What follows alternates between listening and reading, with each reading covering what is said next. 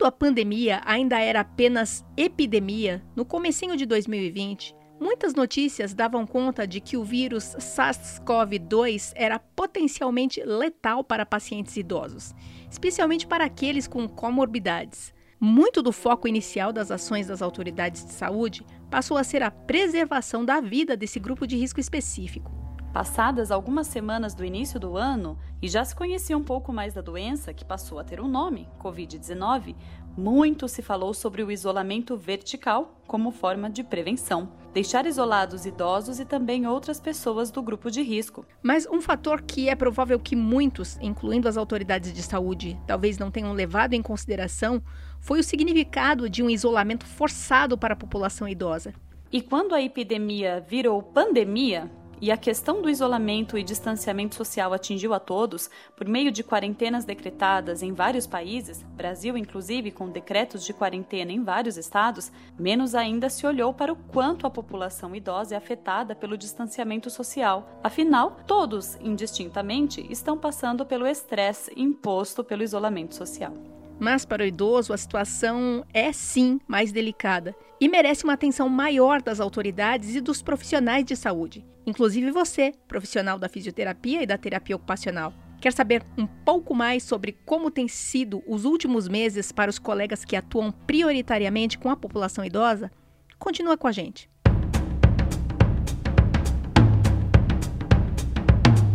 Olá, tudo bem? Que bom que você está aqui para a segunda temporada do podcast Físio e TO em Movimento. Tudo o que rola na fisioterapia e na terapia ocupacional em um só podcast. Estamos no episódio 65 e eu sou a Mônica Farias, jornalista do Conselho Regional de Fisioterapia e Terapia Ocupacional de São Paulo, o CREFITO 3. E eu sou a Gabriela Moreto, também jornalista do CREFITO 3. A produção de podcasts no CREFITO 3 é constante e tem bons profissionais que atuam nos bastidores. Quer saber quem são? A edição de áudio é do Rodrigo Cavalheiro. A arte da estagiária de design é do Ine Azevedo. E a Ana Carolina Soares é quem cuida das ações de relacionamento dos nossos podcasts.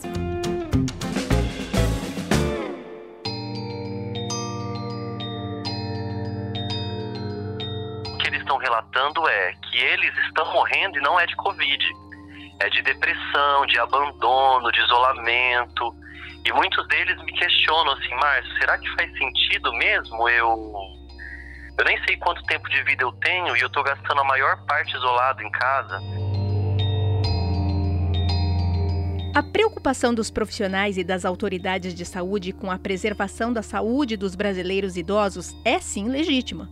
Muito já foi descoberto a respeito de como o coronavírus atua, como ele tem um grande potencial de destruição em organismos já fragilizados, como ocorre com muitos idosos. Mas, como ouvimos no relato do Dr. Márcio Antunes, fisioterapeuta atuando há 10 anos com pacientes idosos em São Carlos, interior de São Paulo, o sofrimento mental e emocional para essa população se impõe tanto quanto os riscos físicos provocados pela doença. E esse sofrimento mental, provocado por todo o contexto de isolamento social, medo e riscos da pandemia, é algo muito importante que acaba por provocar também sintomas muito visíveis nos idosos, como relata o Dr. Maurício Rufino Barbosa, procurado pela filha de um paciente. Eu fui sexta-feira agora, eu tive que uma filha né, de uma paciente nossa do núcleo que é no mercado aqui, é, mandou um áudio para mim desesperado, Maurício, minha mãe está ansiosa, quando que vai voltar a atividade, ela precisa fazer alguma coisa, né?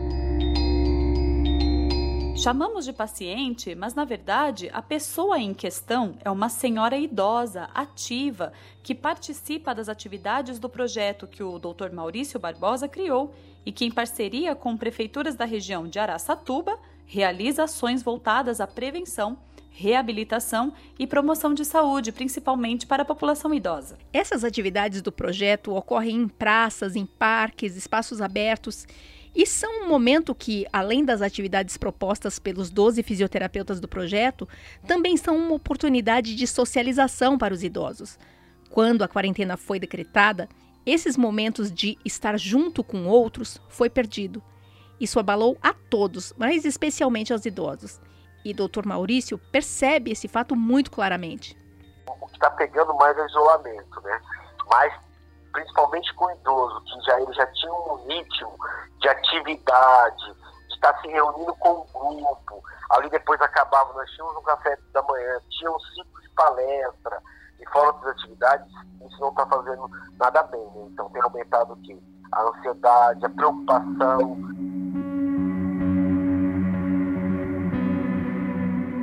Para compreender melhor a razão de os profissionais de saúde precisarem desenvolver um olhar mais atento à população idosa, é necessário, em primeiro lugar, abandonar as percepções preconcebidas e entender que a população idosa é plural e que podem apresentar mais ou menos limitações a serem abordadas pelos profissionais de saúde, como explica o Dr. Márcio Antunes. Que hoje em dia não dá para a gente classificar o idoso só acima de 60, né? Um idoso de 60 é diferente do idoso de 80. Sim. Então, quanto mais velho esse idoso vai ficando, maiores são as limitações nesse momento. Dr. Márcio Antunes, com sua experiência e anos atuando com a população idosa, ensina que por trás de uma data de nascimento no RG, que pode ou não indicar as questões funcionais mais prevalentes nesta ou naquela idade, por trás da idade existe muito mais a ser levado em consideração pelo fisioterapeuta e pelo terapeuta ocupacional. Ciente de que seus conhecimentos como fisioterapeuta já não estavam sendo suficientes para compreender em profundidade a complexidade do paciente idoso, Dr. Márcio foi buscar na formação em gerontologia as ferramentas que apoiariam essa compreensão. Chegou um, um limite da minha experiência como fisioterapeuta que eu comecei a reparar que esse corpo do idoso ele é um corpo reflexo de outras coisas do psicológico, do social dele, da relação com a família. Então, se eu não entender o contexto que esse idoso está inserido, não tem sentido nenhum eu trabalhar esse corpo. Se esse corpo não tiver um incentivo para viver, ele não vai adiantar eu trabalhar uma hora com ele e ele voltar o resto do dia e passar no sofá ou na cama. Quando se associa essa compreensão da necessidade de se ampliar de expandir o olhar sobre a pessoa idosa, destacado por Dr. Márcio, para além do corpo físico e das limitações que apresenta com o passar do tempo, é possível compreender melhor o impacto que o isolamento social forçado pela pandemia da Covid-19 provoca nessa população. Algo que na terapia ocupacional já é compreendido com bastante clareza, conforme relata a terapeuta ocupacional doutora Miriam Inácio Pereira, de São José dos Campos. O isolamento na vida deles é muito delicado porque já vem de uma rotina empobrecida pós-aposentadoria, pós a saída dos filhos de casa. Então, assim, a gente já trabalha, o nosso trabalho como terapeuta ocupacional já é para diminuir o impacto dessas perdas dos papéis é, que eles têm, né, como diretor da fábrica, como mãe. Então, assim, a gente já tem, a gente já vem perdendo esses papéis. Então, assim, a rotina do idoso ele já é mais empobrecida. E durante esse período de isolamento, ela fica muito mais, porque muitas atividades foram retiradas da rotina deles.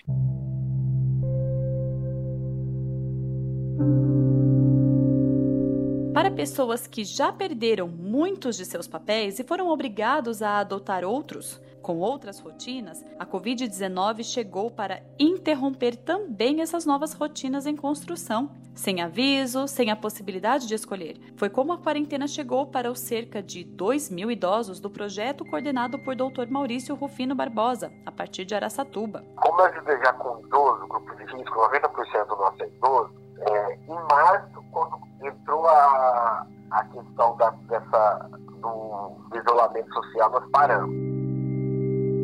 Mas para muitos idosos, perder oportunidades de se manter em movimento, como os participantes desse projeto que acontece em municípios do oeste do estado, é perder, além das oportunidades de socialização, a oportunidade de manutenção de funcionalidades. E tanto fisioterapeutas quanto terapeutas ocupacionais compreenderam que, em situações de distanciamento social, o caminho para acessar esses idosos teria que ser digital e foi o que aconteceu com os participantes do projeto do Dr. Maurício. Quando nós paramos, nós criamos o DDBE, Dose Diária Bem-Estar.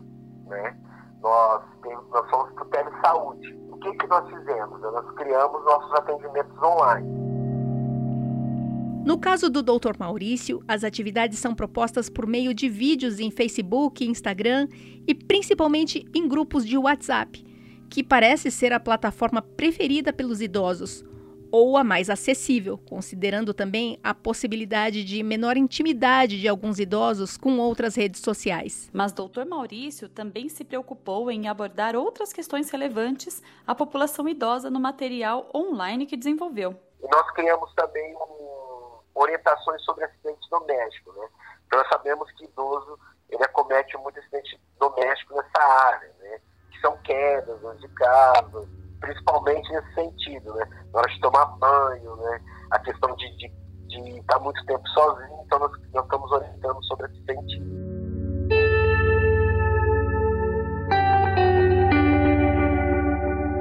Para a terapia ocupacional, o caminho digital também foi adotado como forma de acessar seus pacientes. Doutora Miriam explica para onde está direcionado o olhar do terapeuta ocupacional ao acessar o paciente idoso. Como terapeuta ocupacional, o nosso trabalho hoje é conseguir organizar essa rotina de um jeito mais eficaz, baseado com as habilidades que eles têm, é, baseado com o histórico ocupacional deles. Então, assim, é promover tudo isso dentro de casa.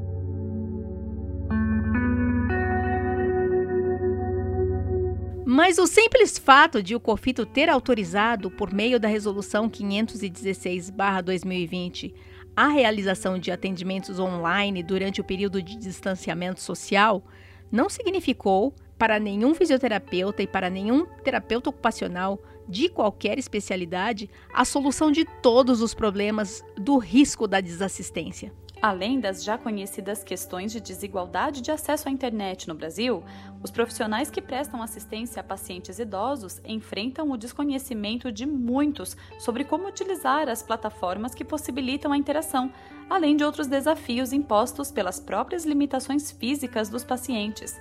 Casos como o que relata o doutor Márcio Antunes. Em meio a esse momento, a gente precisou se readaptar, porque além da tecnologia, a gente tem esses outras essas outras limitações da condição do idoso, né? Que Sim. é a questão das alterações do, do, dos sentidos. Eu tenho dois pacientes irmãos, uma de 96 e ele de 93. Uhum. E os dois têm uma doença é, macular degenerativa. Então os dois estão praticamente cegos.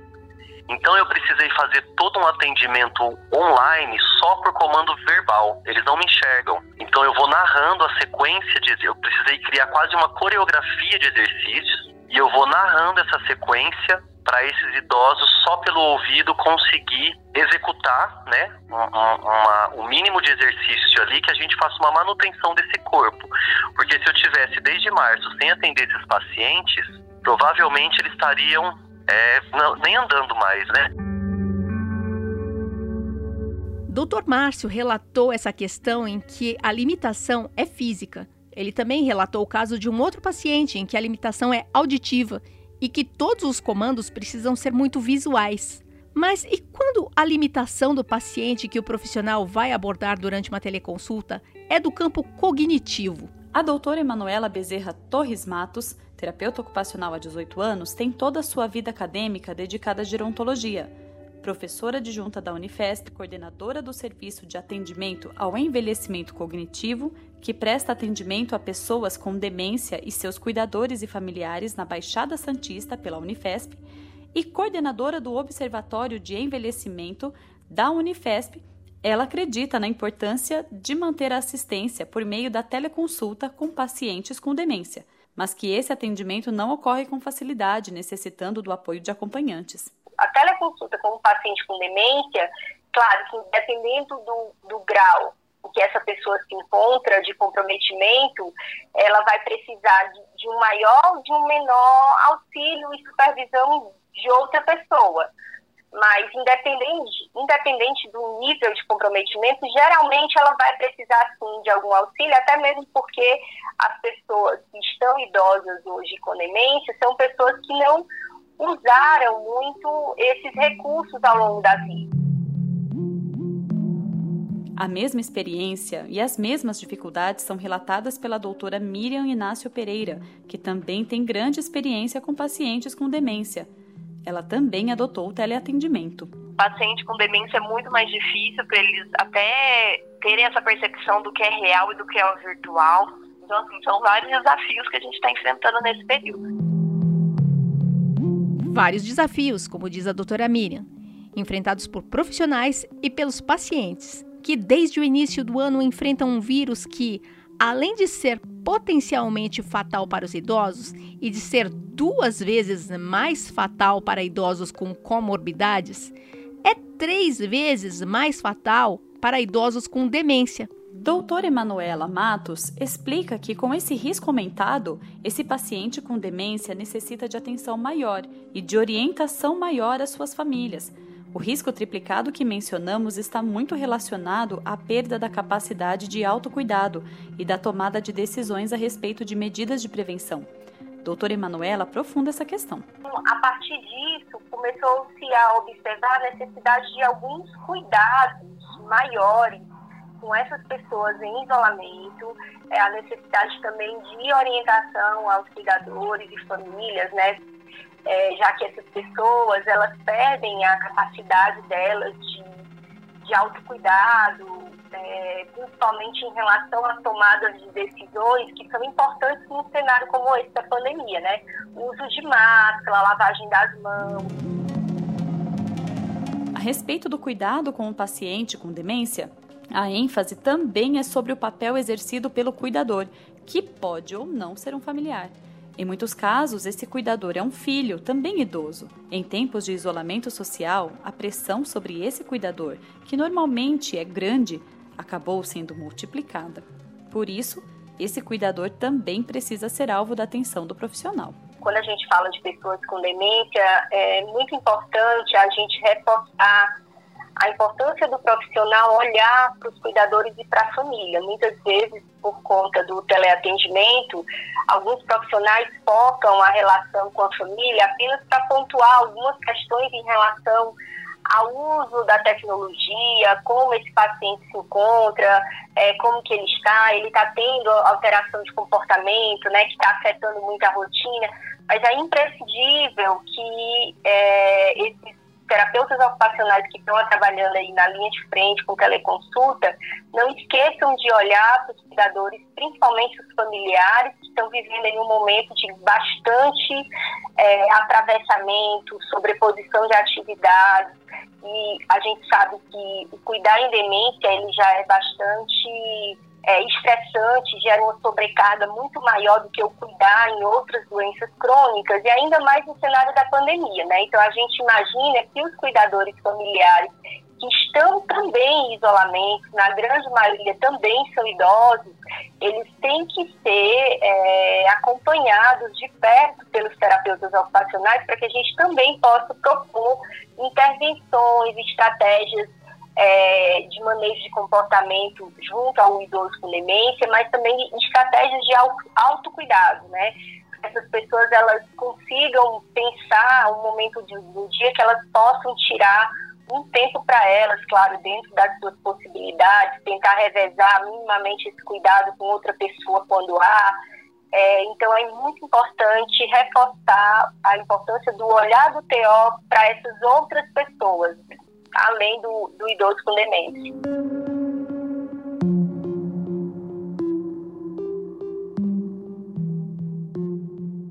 Depois de conhecer as particularidades dos impactos da pandemia da Covid-19 sobre os idosos, para além dos riscos da saúde física, e conhecer o trabalho de fisioterapeutas e terapeutas ocupacionais com essa população, chegamos ao fato ou fake dessa edição.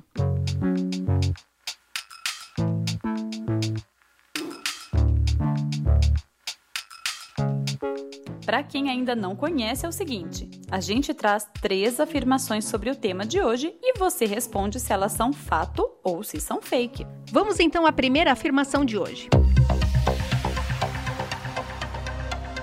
Gabi, para os profissionais de saúde não existe distinção no perfil da população idosa.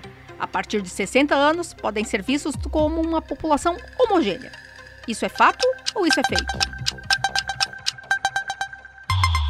Mônica, essa afirmação é fake. Como enfatizou o Dr. Márcio Antunes, o idoso, assim como todos nós, sempre deve ser abordado pelos profissionais de saúde como sujeito biopsicossocial.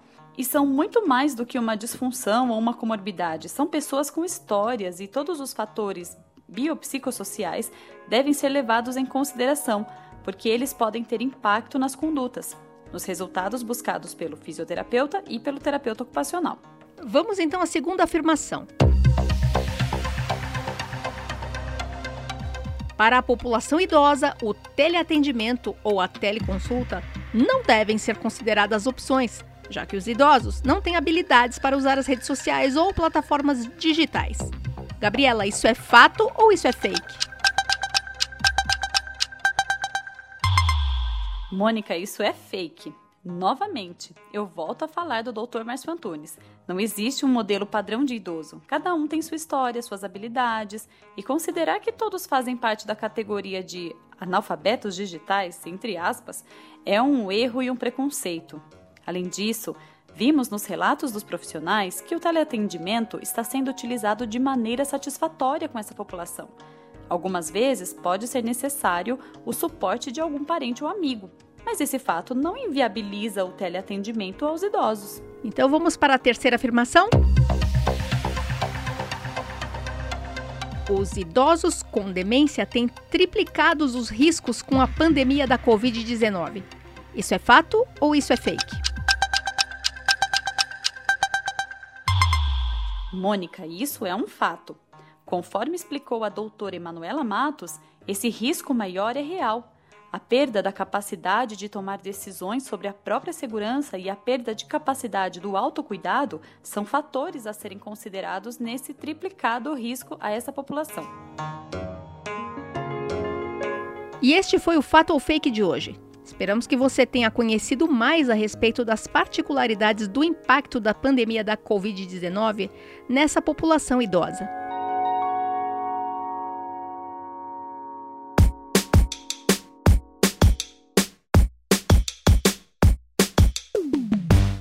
E assim concluímos esta edição 65 do podcast Físio e TO em Movimento. Tudo o que rola na fisioterapia e na terapia ocupacional em um só podcast. Esse episódio teve a apresentação minha, Mônica Farias, e da Gabriela Moreto.